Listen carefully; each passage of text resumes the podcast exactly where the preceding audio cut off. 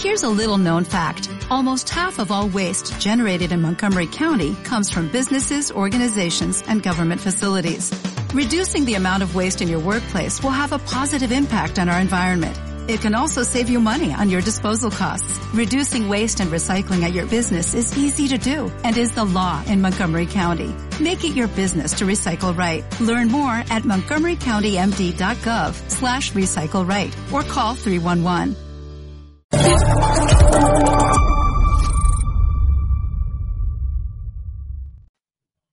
Muy buenas tardes, señoras y señores, y bienvenidos a Una Hora en Libertad. Y estamos aquí en Informa Radio. Y como todos sabéis, como reza nuestro lema, el telediario o nosotros. Y bueno, aquí estamos nosotros, aquí estamos en Informa Radio. Y esto es el, el programa emblemático de la casa de actualidad, resumen semanal eh, y bueno, yo creo que merece la pena también recordar que eh, estamos saliendo en, en, Informa Radio, lógicamente, pero también nuestros oyentes tienen la posibilidad de eh, poder eh, escuchar eh, nuevamente el programa durante la semana, los días lunes hay una remisión y eh, también poder vernos, ¿eh? porque hay mucha gente, como dice Javier, que tiene morbo de ver qué es lo que pasa en el estudio de radio y demás. Y bueno, a nosotros nos pasa lo mismo, ¿eh? vernos en estado de alarma. Así que, señores, bueno, dicho, dicho esto, hoy quería empezar mm, recordando, bueno, sobre todo mm, dedicando este programa a la memoria de Javier Castro Villacañas, que ha pasado por estos micrófonos eh, y que nos ha, nos ha dejado recientemente. Así que descanse en paz, Javier Castro Villacañas. Y, y bueno, nada, seguimos adelante. Y seguimos adelante con, uh, bueno, con, con, una semana que en realidad es continuidad, ¿no? Esto es un continuum, ¿no? Y revisando, revisando un poco lo que pasó, eh, incluso hasta el, durante el año 2022, el año pasado, vemos que los sucesos son tan, eh, tan terribles y que se solapan unos con otros y que quedan a veces olvidados, ¿no? Repasando un poco el año 2022, pues eh, hemos estado marcados marcados por la, la, la, crisis interna del Partido Popular, ¿recordáis? El Partido Popular con Casado, bueno, eso fue en el 2022. ¿Eh? Eso fue, el, bueno, por supuesto, este, el, el, en el marco internacional de la invasión de Rusia a Ucrania, eh, la cumbre de la OTAN, ¿recordás la cumbre de la OTAN? Pero sobre todo uno yo, yo creo que tiene memoria sobre, sobre los, los temas que nos afectan directamente y de manera muy grave a todos, a todos los que habitamos esta bendita, esta bendita patria. Pues eh, la aprobación en el Congreso de, los Diputados de la Ley de Garantía Integral de Libertad Sexual, más conocida como la Ley del Solo Sí Sí, uno de los grandes despropósitos que, estamos sufriendo. Eh, por no olvidar también, que es que hay, que tanto, es que hay tantos temas, ¿no? Pero por no olvidar eh, la ley de memoria democrática, gravísima, gravísima para las, para las, las libertades de los ciudadanos. Eh, ¿Qué otras cosas? Bueno, lo que venimos eh, sufriendo en la última semana del mes de diciembre, ¿no? Con, con el tema de la reforma del Código Penal, ¿no? Que derogó el delito de sedición, nada más y nada menos, ¿no? Los que eh, siempre han intentado romper, eh, romper la unidad de este país y dar un, un, golpe, verdaderamente un golpe, un golpe de Estado, eso sí que es un golpe de Estado, pues nada, eh, no existe más el delito de sedición. Por no hablar también de la rebaja de las penas de malversación, que va todo unido, todo, todo de la mano y con lo que trae aparejado durante, durante todos estos días con, con, la cuestión también del Tribunal Constitucional. Pero bueno, ya iremos avanzando sobre eso. Vamos a presentar a la, a la, a la mesa de hoy eh, nuestros tertulianos, eh, yo no sé si decirle habituales, pero bueno, frecuentes, porque quizás hay unos que van, entran, salen, como en el equipo de fútbol, ¿no? Eh, sale fulano, entra mengano. Pues vamos a darle la bienvenida a Luis Sánchez Movellán. Bienvenido, Luis. Eh, muy bien hallado, querido eh, Paparelli, y bueno, yo estoy viviendo y viendo con estupefacción, ¿quién me lo iba a decir a mí a mi edad? Eh, estar inmerso en un proceso revolucionario. Entonces, claro, yo pensé que, bueno, pues la revolución de octubre del 17 ya no me pillaba, pues no había nacido, las diversas revoluciones que ha habido, y ¿qué me iba a decir a mí en España que después de 40 años, cuarenta y tantos de, de, vigencia de la Constitución o de inicio de la transición, como queramos, eh, íbamos a estar en un proceso revolucionario y capitaneado precisamente por la organización criminal por excelencia en España, el Partido Socialista Obrero Español. Y, Me suena a título de libro eso. Eh, Sí, claro. La historia criminal efectivamente, del Partido Lo que pasa es que a mí si el autor no me paga no le hago publicidad. Bueno, se me escapó el chivo, como decimos en la Argentina, Claro. ¿no? El- Y, y eso sí me está preocupando, sobre todo después de las declaraciones de la doctora Balaguer, eh, catedrática de Derecho Constitucional, que ha hablado, primero que ella era marxista, lo cual además es una marxista de, de viejo cuño, parece ser que tiene 70 años, un poquito mayor que yo. Entonces, eh, los que fuimos marxistas, ella lo sigue siendo, me imagino que su juventud también lo era, en aquel ente, mm, coño, tenemos el diente retorcido Ya, y ya sabemos de lo que hablamos. Y entonces ella, cuando ha empezado a hablar del constructivismo, etcétera, etcétera, eso ya sí me ha preocupado de verdad. No las patochadas de la pim pam pum y gente por el estilo, sino eh, cuando hago pim pam pum es la secretaria de Estado de Igualdad, que se vea pan, y yo la llamo la pim pam pum, porque si ella pudiera, efectivamente haría pim pam pum. Y no voy Vamos, a decir. vamos a hincar el diente. ¿eh? Incluso hasta, la- hasta en el pim pam pum yo creo que vamos a hacer un, un regodeo del tema. Bueno, vamos a, a saludar y a darle la bienvenida a Santa Flow. ¿Qué tal estás, querido Santa Flow? Bienvenido a una hora en libertad. Hola, muy buenas a todos y feliz año nuevo, que yo nos veo desde el año pasado, así que encantado de estar aquí con vosotros como siempre, de estar aquí con los oyentes y bueno, pues un abrazo muy grande y listos para empezar. Pues ya estamos, ¿eh? hoy estamos, hoy, hoy, hoy te la te la dejo, te la dejo al pie para que haga, para que metas el gol, Santa Flow. ¿eh? Hoy los temas yo, yo creo que muchos de ellos encajan perfectamente contigo. Bueno, y nuestro, nuestro invitado de hoy es eh, Mariano Calabuch. Bienvenido, Mariano, un histórico de, de este programa. Gracias por la invitación. Feliz año a todos, que yo no estuve la semana pasada. Y bueno, más o menos como decía eh, Iván y como decía Luis, estamos en una distopía. Eh, yo no sé si esto es Matrix, porque no se pueden hacer las cosas eh, tan mal a conciencia. Es decir, debe haber alguna mano eh, que lo hace, pero hacer tanta maldad seguida, ¿qué especie de gente nos, nos rodea? ¿no? Eh, Has hablado del constitucional, eh, Luis ha hablado de otros temas, eh, Iván ha hablado de otras cosas. Chicos, es que todo, todo es maldad. Pues el mal no descansa, no ¿No? descansa nunca, no descansa nunca. Bueno, señores, em- empezamos. Eh, pues me gustaría eh, arrancar con, con, con esto del tema del delito de sedición derogado eh, relacionado con la rebaja de los delitos de malversación. Y, y lo que estamos viendo es que eh, el, el- el gobierno, el gobierno no, el gobierno de Pedro Sánchez eh, sigue una clarísima hoja de ruta en sintonía, en sintonía con los enemigos de España. No, sé cómo, cómo lo veis vosotros. Muchos, eh, muchos analistas, muchos políticos dicen que está entregado al, al separatismo. Yo creo que no está entregado, sino que comparte agenda y que aquí el objetivo no es solamente estar un rato más en el sillón de la Moncloa, sino que aquí hay un objetivo claro de, mm, algunos hablan eh, semióticamente de, de, de, construcción, de construcción de España y yo creo que, yo personalmente creo que se acerca más a ello. Luis. Vamos a ver, eh, estamos en un asalto más dentro de ese proceso revolucionario, el tema de los delitos, la, la modificación. Se están haciendo, vamos a ver, se está haciendo fraude de ley continua y el problema es que no solamente que los actores lo puedan hacer, que es el Partido Socialista y sus secuaces, sino que eh, los cómplices por omisión como es el resto de los partidos de la Cámara, y meto a los partidos de la oposición, lo siento muchísimo, también están siendo cómplices porque no les veo yo en una acción, eh, ya no solamente una acción de toma de las calles, etcétera, etcétera, sino una acción jurídica importante y yo creo que unos por acción, otros por omisión, todos están coadyuvando a que España esté inmersa en ese proceso revolucionario del que hablábamos y que sigue pues como un tren de alta velocidad a toda máquina, a 300 por hora, y no hay quien lo pare. Entonces, yo realmente estoy estupefacto porque si yo me preguntara como Lenin en aquel panfleto qué hacer, no sabría qué hacer. Sea, qué medidas deben adoptar los españoles de bien, los españoles del común, que todos los días se levantan, trabajan, cuidan de sus hijos, etcétera. Pues no lo sé exactamente qué. Alguien me dirá, bueno, el día 21 las masas van a salir. Las masas no van a salir a nada. O sea, el día 21, en una manifestación que organice la señora Rosa Díez, yo con esa señora no voy ni a buscar una herencia. Así de claro lo digo.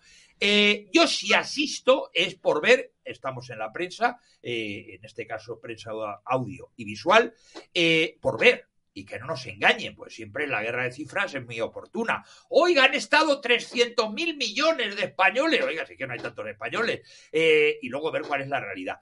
Yo lo he dicho más de una vez, lo vi, lo dije en la última concentración de Vox en la Plaza de Colón, cuando los convocantes, que además aquí es muy curioso, yo leo en la prensa, más de 100 asociaciones, oiga, ¿quiénes son? ¿Quiénes las dirigen? ¿Quiénes están? Porque yo salvando el nombre de Rosa Díez y Neos, que sé que lo capitanea María San Gil y Mayor Oreja, que debe ser que ya están aburridos y se dedican a estar ahí, el resto no sé ni quiénes son. Bueno, sí, Fernando Sabater, pero bueno, Fernando Sabater es perejil de toda la salsa, ya sabemos de dónde proviene también. Pero el resto, ¿quiénes son los convocantes? Y luego el formato. Oiga, formato de concentración, fracaso seguro. Porque si tú supieras que vas a llevar medio millón a las calles, haces una manifestación y además una manifestación por cuatro vías convergentes en Cibeles. Eso no se va a hacer. Entonces yo, pues no sé las personas que habrá, pero oiga, en la plaza de Cibeles si se llena, 5.000 como mucho, no caben más, caben menos que en Colón. Y con eso yo creo que está dicho todo.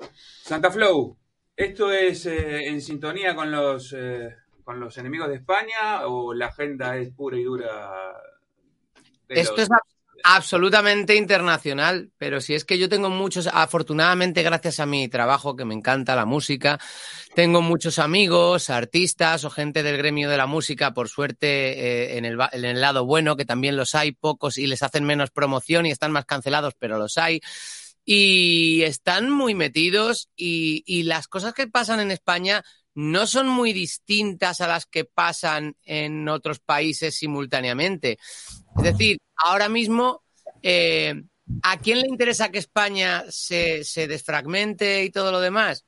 Pues seguramente a la misma persona que logró cargarse eh, la economía eh, inglesa en un momento dado, que es el señor Soros, que es el que está financiando el separatismo y son cosas que ya son de dominio público, que, pero que parece que la gente no las quiere saber hasta que se las diga la tele grande, la tele pública, la tele mainstream, televisión que está comprada por ese mismo señor y que ya, si sigues el rastro del dinero, es todas las televisiones mainstream a nivel internacional tienen acciones de gente de las grandes empresas con las que también está relacionadas este señor Soros y los señores de BlackRock, etcétera, etcétera. Entonces, ¿a Sánchez le interesa que España se parta en pedazos? No, pero es que él está a sueldo o, o a lametones con gente que está muy por encima de España, con gente que está a nivel europeo, a nivel internacional. Entonces, pues obviamente la agenda que se sigue en España la siguen en otros muchos países, en unos en una dirección, aquí, aquí con la rotura,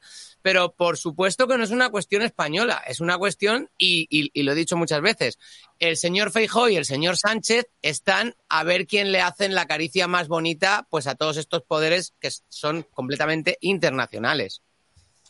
Bueno, eh, Vamos a, vamos a darle paso a, a nuestro cuarto tertuliano, señores, que es nada más y nada menos que Sherpa, que nuestro querido varón. Bienvenido, Sherpa, ¿cómo estás? Bueno, eh, muchísimas, os pido disculpas, pero ah, estaba arreglando, estaba arreglando parte del tejado de mi casa y, y me ha costado, la película, esta casa es una ruina. pero ruina total, o sea, pero ruina total. Y me ha costado bajar tanto por eso me he retrasado y luego he tenido problemas con Internet, porque yo, que sepáis que odio Internet con toda mi alma, porque se me da fatal. O sea, Internet y yo no somos amigos. Pero bueno, reconozco que, bueno, que es un servicio necesario. Y, ya, estás aquí con nosotros, ya paso lo importante. Me imagino que estáis hablando de España, ¿no? Estamos hablando de nuestra bendita España. Que, vaya, vaya, que vaya, que esto va, esto va acelerándose de forma totalmente, mm, ¿cómo se dice? Geométrica, no, progresión geométrica. O sea, hoy dos, mañana cuatro, al otro ocho. E, es horrible, es horrible como, de repente lo del conde Pumpido este que parecía que, bueno, pues ya está, ya está, el conde podrido este, es, es una cosa increíble, increíble. Y, y, yo lo veo, lo veo muy, muy negro esto, ¿eh? pero negro de cojones. Ahora, ahora, Sherpa, ahora hacemos el recorrido, le voy a dar la palabra a Mariano eh, uh -huh. y vamos a entrar con lo de Conde Pumpido y demás. No te preocupes que hoy es un programa, eh, yo le dije a Santa Flow que le encaja perfectamente y a ti ni hablar con el tema, con, el, con los temas, con los temas que, que nos tocan. Eh, Mariano, esto es, es una agenda común, es, es, Sánchez es cautivo de, de, los enemigos de España, ¿cómo lo ves? Bueno, es, es cautivo de España, no, es cautivo de, de los que le apoyan y apuntalan en el gobierno, pero que es un apantolamiento que él busca. Es decir, aquí el que grandes fracasos expone, grandes fracasos consigue. Si tú te acuestas con niños, como dice el, refrán, meado te levanta. Es decir, si sabes que vas a pactar presupuestos o vas a pactar eh, tu puesto eh, con gente que lo que busca directamente es la fractura de España, te van a exigir que se fracture España literalmente. Eh, es consciente y es consciente y, de buen grado lo, lo apoya. Que le podrá gustar más o no, da igual, su objetivo es el que es, el de estar sentado ahí, ser el representante de la Internacional Socialista, está a final del segundo semestre de este año, es el presidente de turno de la, de la Unión Europea, y bueno, ese es su objetivo, el del pavoneo, el del postureo y, el, hedonismo. ¿Eh? Yo, y luego quería apuntar un tema que decía Luis, que había hablado Luis sobre la manifestación del día 21. Yo, aparte de, aparte de lo que ha comentado Luis, que me parece, me parece excelente, yo quería añadir eh, que todos estos señores que la convocan se quejan principalmente porque el marco legal eh, que hace eh, que separatistas comunistas, terroristas, socialistas estén en el Congreso son los que salen a defender. Es decir, usted va a defender la democracia y la Constitución, que son los que permiten que esos señores que usted no quiere que estén en el Congreso estén. Entonces, vamos a ver si partimos bien de la base que, y arrancamos bien con el tema de la manifestación, porque eh, yo saldré, podré salir a defender España, pero no voy a salir a defender esta democracia ni a defender esta constitución, porque son los que precisamente permiten los que se están, los que permiten que estén, los, es que estén en las, en las instituciones los que están buscando la destrucción de, de, de España. Entonces, bueno, pues yo esa manifestación yo no la apoyo eh, bajo esos términos. Yo, yo, yo quizás. No, no, no, quedó clarito, Mariano. Yo, yo creo que aquí la cosa va un poco más allá, ¿no? Ante, yo creo que ante la gravedad, la gravedad de la situación, eh, pues eh, lo, que, lo que entendemos eh, que debería ser, lo que debería ser una, una, una democracia, este, donde impere la libertad y la división de poderes, pues yo creo que eso merece ser, merece ser defendido, digo, pero bueno, por lo menos con todas las herramientas que tenemos, que tenemos a mano. Lógicamente podemos estar de acuerdo en que este, esto tiene muchísimos fallos, pero, Eso es. pero la defensa yo creo que tenemos que salir a defender la, nuestras libertades y tenemos que salir a defender este marco institucional, nos guste o no, y transformarlo, lógicamente. Yo creo que nadie está, está este, eh, en contra de, de no, esto, ¿no? Por eso, el... por eso señalo a esta constitución y a este tipo de democracia. Sí, de todos modos, de todos que es modos, eso es, claramente eso mejora, que es claramente mejorable. Sí, sí, sí, pero de, de, todos modos, fijaros que los que justamente utilizan la constitución eh, de la manera en que nosotros lo vemos como una perversión son los que están también este, atacándola, ¿no? Intentando apropiársela o, o, o, o no, apropiársela y, y, y, y, bueno, y modificarla básicamente para consolidar un, un, cambio, un cambio de régimen, que yo creo que ya está, que ya el proceso ya está iniciado. No sé, Luis, este, ¿cómo, cómo lo ves? Hombre, vamos a ver, eh, frente a un movimiento revolucionario es verdad que muy discreto, y cuando utilizo la palabra discreto la utilizo intencionadamente porque tiene simbología masónica, eh, concentraciones como las que va a haber en la plaza el día 21, en la plaza de Cibeles, lleva a que el día siguiente no pasa nada. A mí me parece muy bien, movilizaciones de masas y tal, pero cuando hablo de masas, hablo de masas de verdad. O sea, a ver, eh, y alguien dirá, ¿usted qué está proponiendo? ¿La toma del Palacio de Invierno? A lo mejor. Claro. Lo que haga falta. Claro. Claro. Entonces, vamos a ir, yo siempre digo, yo, yo cuando me pongo en plan muy radical me río mucho porque todo el mundo dice, eh, no, yo digo que soy trotskista, es decir, yo sigo la revolución permanente. Eh, oiga, vamos a ir a tomar el Palacio de Invierno, es decir, vamos a ir a tomar la Moncloa como han hecho en eh, Brasil, tomando en Brasilia todas las instituciones, o en Perú, que ni más ni menos que han metido en la cárcel al presidente de Perú, al señor Castillo, sombrero luminoso. No, bueno, aquí vamos a estar un rato y la Constitución, que además los que van a ir a la manifestación eh, se manifiestan, y parece ser que los que van a ir también, diciendo que son constitucionalistas. Bueno, pero usted es constitucionalista de la PEPA o de la Constitución del 68 de la Gloriosa o de la Nicolasa. ¿Eh? Pues si es de la Nicolasa, pues no. A lo mejor me dijeran, oiga, ¿usted es partido de la PEPA? Hombre, a lo mejor sí, porque hablábamos de que España era una monarquía católica, que decía la PEPA, que eh, los españoles eran justos y benéficos, en artículo 6, que queda muy bien. Eh, la España de ambas orillas de la mar Oceana, qué bonito. Eh, pero oiga, de la Nicolasa, entonces, los que van allí nada más que van a ser constitucionalistas. Oiga, pues yo constitucionalistas del 78 de la Nicolasa, pues no. Y entonces, es lo mismo que cuando hablan de votar.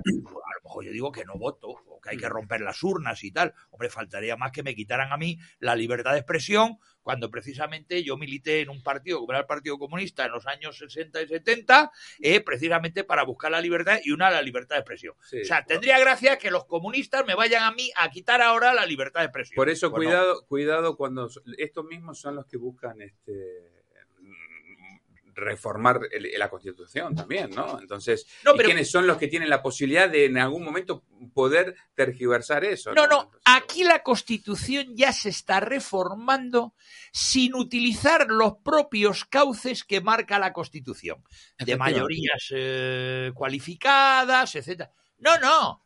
Desde el momento que tú tienes el boletín del Estado, boletín del Estado, ¿qué mejor elemento para transformar la Constitución? Y lo están haciendo han gobernado en los dos estados de alarma con decretos leyes que eran ilegales ¿eh? y oye, ha pasado algo. Por eso os, pregunto y le paso el testigo a, Santa Fe y a Yerbo también.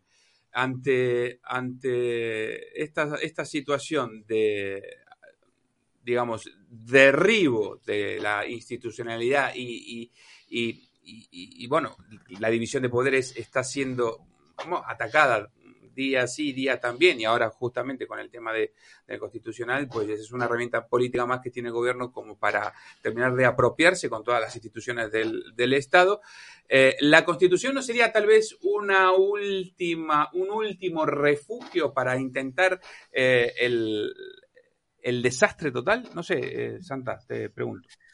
Pues, eh, bueno, es que estoy también de acuerdo con, con mis compañeros, depende. Eh, nos están metiendo en una falsa dicotomía en la que o apoyas la Constitución o les apoyas a ellos, pero también ellos dicen o apoyas el cambio de la Constitución o nos apoyas a nosotros. Eh, o sea, quiero decir, o perdón, o los apoyas a ellos. Es decir, que la Constitución está muy bien para los que quieren destruir España y quieren beneficiarse cuando les, les conviene o, se la pueden saltar en alguna medida, pero está muy mal cuando no les dejan saltársela tanto como quieren.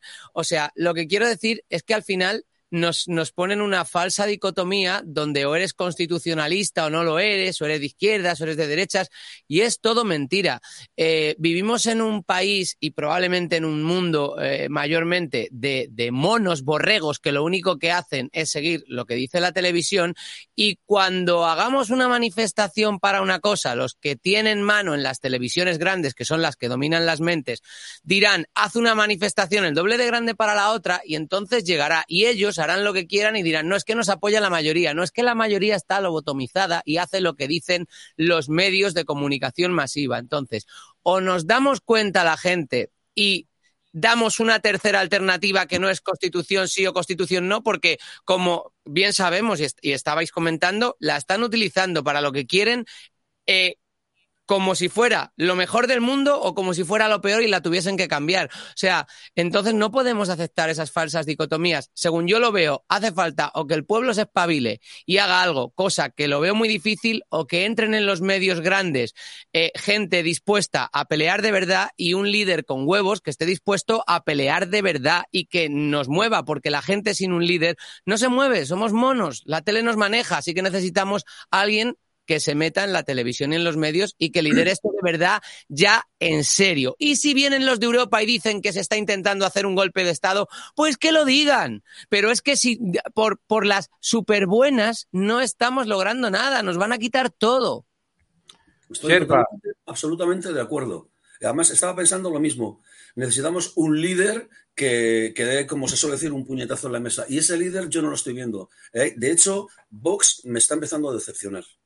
Eh, yo los veo demasiado suaves, demasiado tibios para lo gravísimo que está sucediendo. Y no, hablemos ya de, su majestad el rey. O sea, eh, la gente que todavía piensa que, ese personaje puede hacer algo o significa algo, no significa absolutamente nada absolutamente nada. Es un figurín de papel que está ahí, que le habrán prometido ya su retiro maravilloso en las islas no sé qué, y sabe que la, que la, monarquía se va al garete porque lo quiere el orden mundial, como, como están eh, patrocinando al príncipe imbécil este Harry para que la monarquía, que yo me alegraré mucho de, verdad, que la monarquía inglesa se vaya a tomar por el saco. Y, y es así, necesitamos necesitamos un líder que, que, pierda la vergüenza, que pierda, que pierda el miedo, porque, como decía Luis, yo voy a ir a la manifestación de, del 21. Ahí no lo quería, ahí lo quería. ¿eh? ¿Cómo es eso? Claro. Es, es, que al día siguiente eh, lo que dicen no va a pasar nada. Nada, saldrán los periódicos, eh, el mundo, el inmundo, que ya es inmundo, porque ¿quién ha visto ese periódico y quién lo ve? dirá, eh, lo, la extrema derecha se ha manifestado, el país dirá, los extremistas de y, y, y, volveremos a estar como siempre. Yo he preguntado en redes si, si, lo de la moción de censura de esto seguía adelante, porque no se ha vuelto a decir nada, la moción de censura de Vox. ¿Sabéis vamos algo? A hacer una, va, Sherpa, vamos a hacer una breve pausa de publicidad y enseguida volvemos aquí en una hora en libertad. Ven y vive la experiencia. Del 18 al 22 de enero llega Fitur, Feria Internacional de Turismo. Punto de encuentro global para los profesionales del turismo. Sábado y domingo abierto al público. La feria donde empiezan los grandes viajes. Entra en ifema.es y compra tu entrada. IFEMA Madrid. Siente la inspiración. Editorial Actas es una referencia indispensable para todos aquellos lectores que sienten inquietud por conocer nuestro pasado. Aquellos que, como el que fuera controvertido canciller de Inglaterra, piensan que la historia hace a los hombres sabios.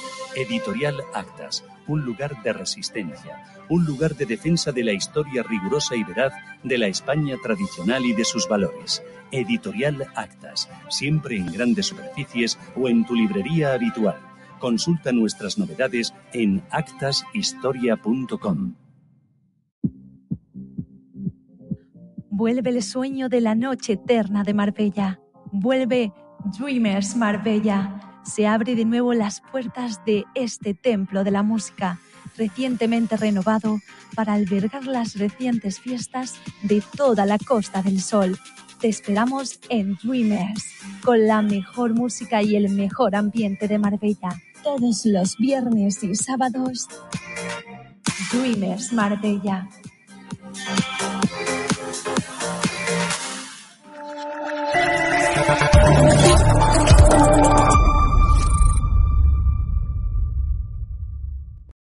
Aquí en una hora en libertad, en Informa Radio. Bueno, señores, eh, para resumir, yo creo que se está viviendo un asalto a las instituciones, sin, sin, sin lugar a dudas. Eh, Cándido Conde Pumpido eh, ha sido elegido el presidente del Tribunal Constitucional. Se habla de las mayorías eh, progresistas, que de aquí a cuanto menos nueve años estará al frente del Constitucional. Y, hay algo que a mí siempre me ha chirriado, ¿no? Y teniendo aquí a Luis, que es este, bueno, que es un hombre del derecho y demás, yo creo que es la persona indicada como para que puntualice o, o, me corrija, ¿no? Eh, sabemos que el Tribunal Constitucional es un órgano político, ¿no? Digamos, no es estrictamente jurídico. Lo ha ¿no? dicho ayer, que yo he insistido en ese tema y voy a seguir insistiendo, la, eh, me parece, exalcaldesa de Puerto Llano, esta chiquita con el pelo a lo garzón, que queda muy bien, eh, que es un poco horterilla de pueblo, pero eh, vamos a ver. Sí, la, la, portavoz de... Y lo ha dicho. Ha dicho, no, no, lo que todos sospechábamos y tú adelantas, ella lo ha dicho de una manera muy clara. El Tribunal Constitucional no forma parte del Poder Judicial y es un órgano político. Por si quedaba alguna duda, señores oyentes, una representante de la portavoz del gobierno lo ha dicho. Y este órgano, este órgano político en manos, en manos de, de este gobierno, pues eh, si tiene que estar jugando un papel importantísimo eh, para, para, ver en qué grado tal o cual eh, medida, ley y demás eh, entre en los, cánones, en los, cánones, constitucionales, pues vamos, vamos. Vamos a ver, hay una, una novedad con respecto a otras eh, conformaciones del Tribunal Constitucional, que es la aparición y la toma de posesión de tres eh, magistradas del Tribunal Constitucional, por alguna de ellas no es magistrada de carrera, como es la vicepresidenta recuerdo ahora el nombre de la vicepresidenta del Tribunal Constitucional, y la doctora Balaguer y eh, la magistrada Segoviano. Ellas son una de ellas lo ha dicho de una manera muy clara, que es la doctora Balaguer, ella es marxista y propone el constructivismo jurídico, luego hablamos del tema, y la otra ha hablado de, bueno, el tema de la autodeterminación, habrá que estudiarlo, tiene muchas aristas, y no lo ha descartado, ¿eh? O sea, ella, lo que marca la, eh, el Pacto de San Francisco de la ONU, en la cual recoge los derechos humanos, eh, evidentemente habla de ese derecho de, de, de, autodeterminación como, pero claro, hay que ver lo que dice el derecho de autodeterminación en su día eh, comentado por la ONU. Aquellos pueblos sometidos a un periodo de colonialismo tal y cual no, tienen derecho, de ahí surge en los años 60 fundamentalmente el movimiento de países no alineados que van a dar lugar a la independencia de muchos países africanos. Oiga, Cataluña es una nación sometida al colonialismo español según la terminología de la ONU, no. Pero claro, la señora segoviana ya ha hablado. ¿eh? Y también ha hablado de que el tema del separatismo, del tema de las nacionalidades, tal, que tiene muchas aristas. No, aquí no hay ninguna arista. O sea, la soberanía nacional reside en el pueblo español. Mm. Soberanía nacional. Ya no se está hablando de soberanía nacional. Se habla de soberanía popular. Mm. Es decir, la soberanía popular, el concepto tiene un cariz revolucionario. Frente al concepto de soberanía nacional que tiene un cariz burgués. Si nosotros vemos los grandes movimientos burgueses, especialmente la Revolución Francesa o la Revolución Americana, sí hablan de nación y de soberanías nacionales. Perdón, la Constitución habla de soberanía, soberanía nacional, nacional, si mal no recuerdo, el pueblo español. y creo que es el artículo 2. Sí, sí, ¿no? efectivamente. Entonces... Mientras que ya no se está hablando. O sea, si nosotros solemos hablar a las posiciones de izquierdas, hablan de soberanía popular, que tiene un componente... Es que ¿quién nos ha votado a nosotros y no nos ha elegido a nosotros? El pueblo, ¿no? Pues nosotros como gobierno hacemos lo que nos da la gana. Dicho. Ese fue el argumento. Han dicho exactamente Ese fue el, argumento. el argumento. Pues Entonces, mucho cuidado porque estas tres señoras que acabo de citar, eh, en fin, además que son representantes fidedignas del perspectivismo de género más cañí, van a hacer interpretaciones con el sesgo de género en todo lo que les llegue. La ley del sí, el sí, toda la ley. Es más, como el sesgo de género lo puede llevar, y no hay más que ver muchas leyes, incluso leyes de urbanismo, oiga, ¿se va a construir con perspectiva de género una casa?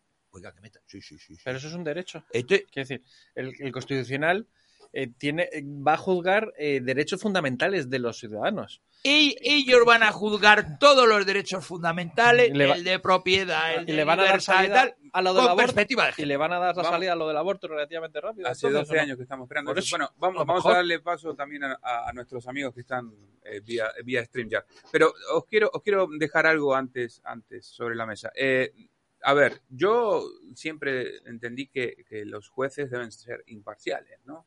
Entonces, ja, ja, este, ja, lo, bueno, ¿Para un los magistrados pues deben ser, este, ¿no? Sí, sí, independientes. Ahora, después el día de las elecciones, que voten lo que quieran. Pero sin embargo, nos hemos acostumbrado a hablar de jueces progresistas y jueces conservadores. Pues no ahí es, está eh, el no pecado original, esa. claro. ¿No? Porque se, yo lo he criticado porque se permitió en España que hubiera asociaciones teóricamente profesionales, pero que lo único que son son correas de transmisión de los partidos políticos. Santa Flow, empezamos contigo. Y a los, ver. Y los del cuarto turno, aquellos que eligieron también. Eh, po poco más, po yo la verdad poco más que agregar, no soy, no soy experto en, en leyes, pero efectivamente es, es, simplemente así de sencillo. El, el, si, si, el poder, o sea, si el poder de del, los jueces está atado a los, a los políticos y más a, no a políticos, digamos, lo que yo llamo normales, ¿no? Lo de, las viejas guardias, sino a vamos a juzgar un, un homicidio, vamos a juzgar un, un robo, vamos a juzgar cualquier cosa con ideología de género que perdonadme, pero para mí es lo mismo que racismo. Es como decir, vamos a juzgar a ese negro como un negro sin derechos en los años 40 en Estados Unidos porque se merece menos. Pues eso es la ideología de género. Vamos como si fuéramos nazis a juzgar a judíos inferiores o en este caso a hombres inferiores. Eso es la ideología de género. Entonces, en el momento que algo así entra en, en, las instituciones es cuando digo que ah, no lo estamos haciendo bien tan por las buenas, porque ya no se puede consentir esto por las buenas. Varón, te toca. Muchos, muchos miran, bueno, yo ya no miro a Europa, pero mucha gente mira a Europa como diciendo, oye, mm, que fíjate lo que está pasando en España, que, que en fin, que, que pongáis orden. y no se dan cuenta que Europa está totalmente de acuerdo en lo que está sucediendo en España. O sea, claro. yo, yo pensé, yo pensé ingenuo de mí que cuando entramos en la Comunidad Económica Europea, en la Unión Europea, pues todo iban a ser, pues yo qué sé, cosas positivas, jaja. Me he dado cuenta que es una, es, una mafia como, como otra cualquiera y es una mafia que a la gente que defiende a su verdadero, su, su país con, con verdadero patriotismo, como Orban o como incluso como Putin, les están machacando de una manera desmesurada y lo que quieren es que desaparezcan las, los Estados-nación. Es que está clarísimo, si es que es el plan Calergi. El plan Calergi, yo no había oído hablar nunca jamás del plan Calergi hasta que he empezado a investigar y es que se te ponen los pelos de punta. ¿Por qué el gobierno está mmm, promocionando que vengan los ilegales aquí? Es el gobierno el que los trae. Es el gobierno junto al Mohamed Tiesto este. Es el gobierno. ¿Y qué es lo que pasa? Que se está cumpliendo perfectamente el plan Calergi están llenando de inmigrantes ilegales, cada vez hay más violaciones, cada vez hay más crímenes, cada vez hay más eh, atracos, a, a, la pobre gente, de, pobres ancianos que les hacen el mataleón famoso. Es que es te pones a mirar las noticias, es que te da pánico. ¿Y ahora qué pasa? Que nos quieren meter ya en la harina de los niños, nos quieren meter ya los, el, en la harina de los grillos. Es que está todo absolutamente, absolutamente planificado para destruirnos. Y mientras la gente no tenga conciencia de eso, mientras la gente no tenga conciencia de que va a llegar un, un, momento en el que, como ahora salía en el Inmundo, en el diario El Inmundo, salía este, el López Aguilar, me parece que es, ¿no? López Aguilar, el guapete ese en que pegaba la mujer, ¿no? Sí, sí, sí, sí el canario. Sí, sí, el, el canarito, eh, diciendo que mmm, no hay nada en la Constitución que, que impida que se nos obligue a vacunarnos, ¿eh? O sea, toma, tócate los, los, los, ¿no? O sea, luego hablan de Hitler, fíjate tú. O sea, a mí, como llegue un momento en el que me obliguen a vacunarme, pues eh, yo qué sé, quizá cometa una locura. Eh, Sherpa, mm, bueno, le, me dirijo a todos. Eh, el último resquicio de quizás del salvaguarda de libertad, eh, hasta hace poco era la justicia, ¿no? Si hablamos, ¿Cuánto, ¿Hace cuánto tiempo que venimos hablando? No, lo último que nos queda es la justicia. Al final las civilizaciones lo salva un pelotón de soldados. Si la política maneja la justicia. Claro, ese es el problema. ¿Por qué se crea el constitucional? Para que eh, los errores que comete el, los dirigentes, los gobiernos en este caso, sean juzgados por personas que están colocadas por ellos mismos, ¿no? por los mismos políticos. Y existía un Tribunal Supremo de Justicia no era suficiente. Es decir, el Tribunal Constitucional vale para qué? En principio, para defender los derechos de las personas, de los españoles. Pero eh, los tribunales ordinarios no son capaces de saber si algo es constitucional o no. Es, es una especie de chiringuito, porque eh, ¿qué pasó cuando se determinó, el Tribunal Constitucional determinó que los dos eh, eh, estados de alarma eran ilegales? Que no habían sido constitucionales. No pasó nada. ¿Qué ha pasado cuando imponen y indican que es eh, obligatorio dar el 25% de español en las aulas catalanas? Nada. No pasa nada porque luego llegan los catalanes y te cambian la ley allí. Entonces, ¿para qué vale el constitucional? Para nada. Simplemente para salvarse ellos mismos la cara en el momento que se han juzgado por los errores cometidos. Para nada más. Pero se la salvan ellos, ¿eh? No nos salvan a ninguno de nosotros.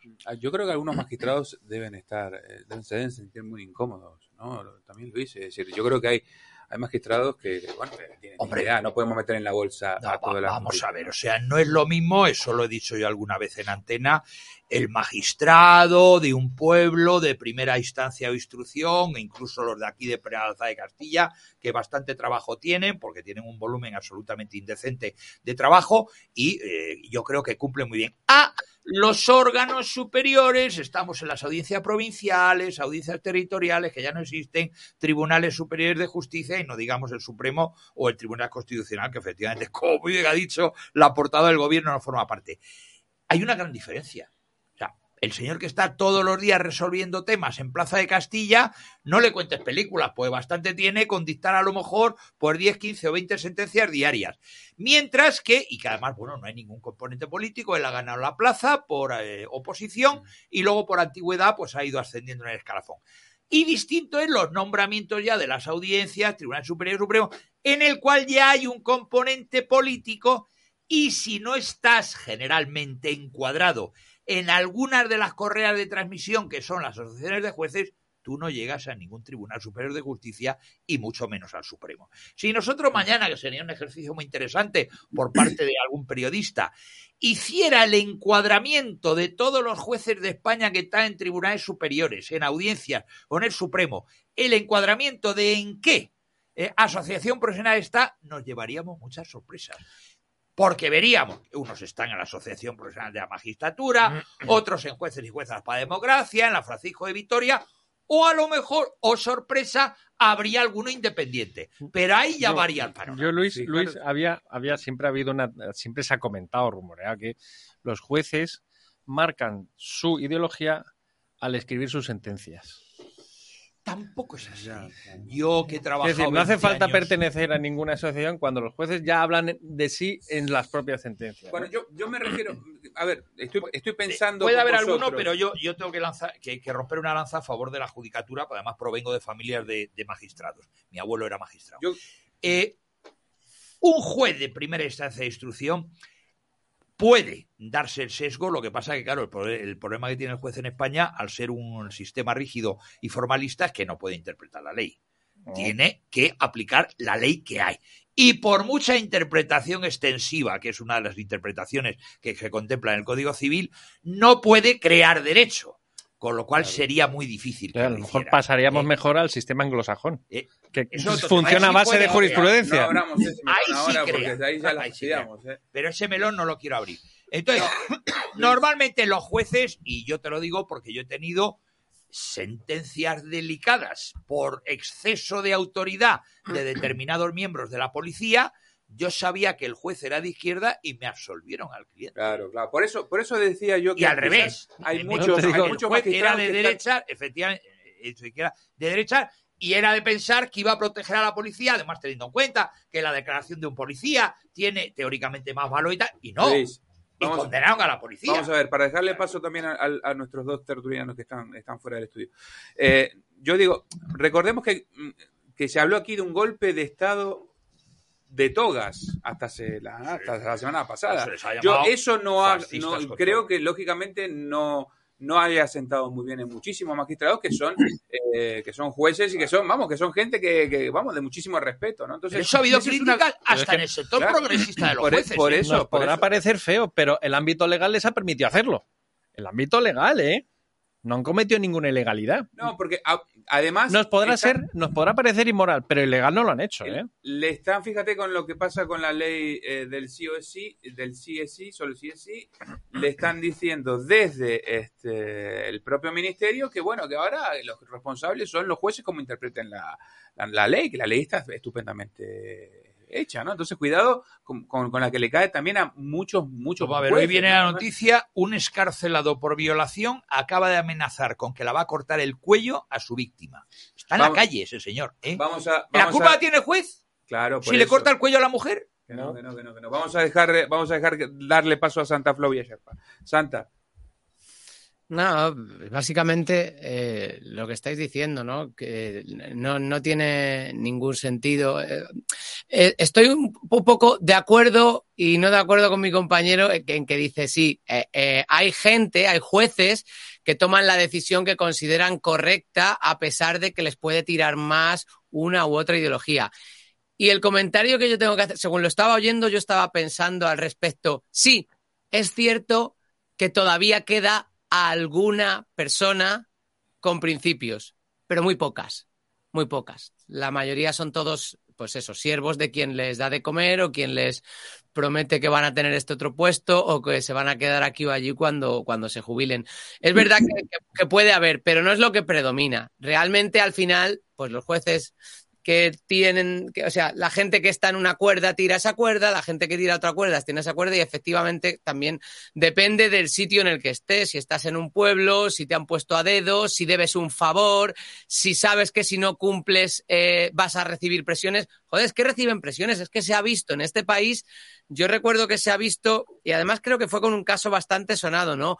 Que se cambió en el último momento una sentencia por presión popular, que no es otra que presión política, porque llegan los políticos con poder sobre los medios, te hacen 15 manifestaciones que sí funcionan porque somos monos al servicio de la tele, y entonces el juez dice, no, a estos chicos les vamos a meter la pena un poco más dura porque es que si no se nos echan encima el pueblo, que no es otra cosa que los perros de los políticos. Entonces, eh, sí, quedará alguien con principios. ¿Y qué le espera a ese alguien con principios? Pues depende de, cuenta, de cuánta presión queda encima. Que le acaben echando, como destituyeron a un, a un comisario, ¿no? A un, a un, alto cargo de la policía hace poco, el señor Marlasca, por, por no estar de acuerdo con lo que quería el señor Marlasca. Si es que no nos van a salvar eh, hacer las cosas por las buenas, lo estáis viendo. Sherpa, a ver, no me, no, no, me metas eh, un fregado después de, después de la última frase de Santa Flow, pero vamos, aquí esto es la Casa de la Libertad, vamos. No, yo, yo pienso en el juez de Arena, por ejemplo, eh, el cuerpo que se le debe haber quedado cuando se ha tenido que envainársela, ¿no? Como se suele decir. Eh, cuando hay un poder tan absoluto encima de ti, mm, ya puedes ser el mejor juez del mundo, que o te vas a tu casa y dimites o aceptas. Eh, si no, que se lo digan a, a este, al, al, de que iba a ir caminito de Jerez, todos los responsables del 11M. Claro, cuando se encontró con lo que se encontró, dijo, ¡buf! O dimito o me pliego y digo que el, pueblo español no está preparado para esto. O sea que eh, los jueces tienen el poder que tienen hasta que el poder que está por encima de ellos los machaca o los asciende. Y esas, esas, ese es el problema totalmente de mundial, vamos. Eh, es muy difícil ser honesto, ser honrado, es muy difícil ser digno, ¿eh? es muy difícil, muy difícil cuando eh, está en juego tu carrera, cuando está en juego tu familia, etcétera, etcétera. Entonces, lo que está pasando es simplemente, em, yo me imagino que soy un espectador que está viéndolo desde arriba y estoy viendo que todo va sucediendo con arreglo a lo que está acordado y que está sucediendo de verdad. Eh, porque ya te digo, hace unos meses yo pensaba que el, conde podrido este, pues, no, no creo que fuera a salir. Pues ya está ya está de jefazo ahí y ya sabemos lo que va a pasar. Primera presa a cobrarse, Vox, seguro, ¿eh? Seguro, porque ya están, ya están diciendo, ya están sacando la, las garras diciendo hay que ilegalizar a Vox. A no ser, Serpa, disculpa, a no ser que Vox empiece a, a rebajar un poco sus posturas en tanto en, eh, las posturas que son molestas pues a, a, la misma gente que ha puesto que, que, que, es al final lo que pasa, es decir, o entras por el aro o te sacan. Y entonces ya dices, está ahí, bueno, pues rebajo un poquito. No digo que vaya a pasar con Vox, pero podría pasar cuando, como tú dices, se vean en esa tesitura. Es que nos ilegalizan, es que nos encarcelan. Entonces, es, es, es complicado. Yo creo complicado. que hasta, que hasta que la gente no, le, no tenga verdaderamente pánico a salir a la calle y, y le falte el, el, pan en la mesa hasta que no nos veamos realmente, realmente acosados y acorralados, aquí no va a pasar nada. ¿eh? Por eso yo pienso, yo creo, a nivel personal, creo que hay que aprovechar toda circunstancia, situación este, o momento como para manifestar este, el descontento, el desagrado, la disidencia, en la medida que se pueda.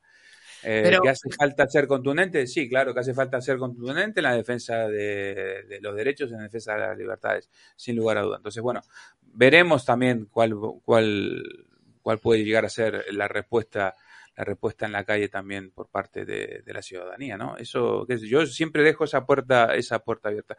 Os, os, voy a, os voy a cabrear con un, con un textual, ¿eh? así que prestad atención. Os voy a provocar. La mayor amenaza del mundo es el resurgir de movimientos ultra.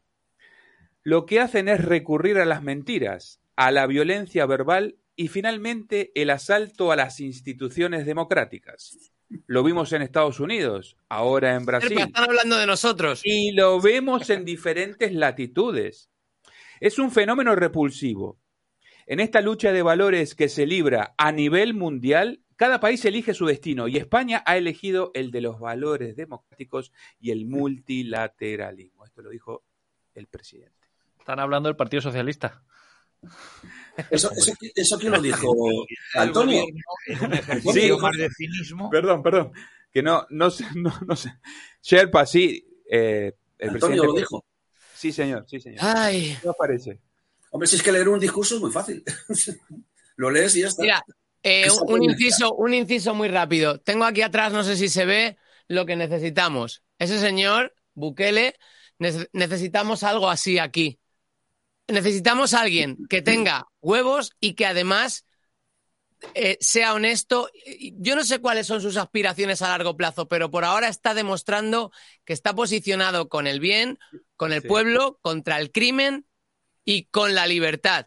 O sea, ha, ha- ha- ha dado a la gente libertad para usar el, el Bitcoin como moneda de curso legal en su país, lo cual le quita poder a quien presiona, a- que al final es eh, el- la, la economía típica bancaria donde están los de siempre, los que están dando a los presidentes, y ha ido a por los criminales.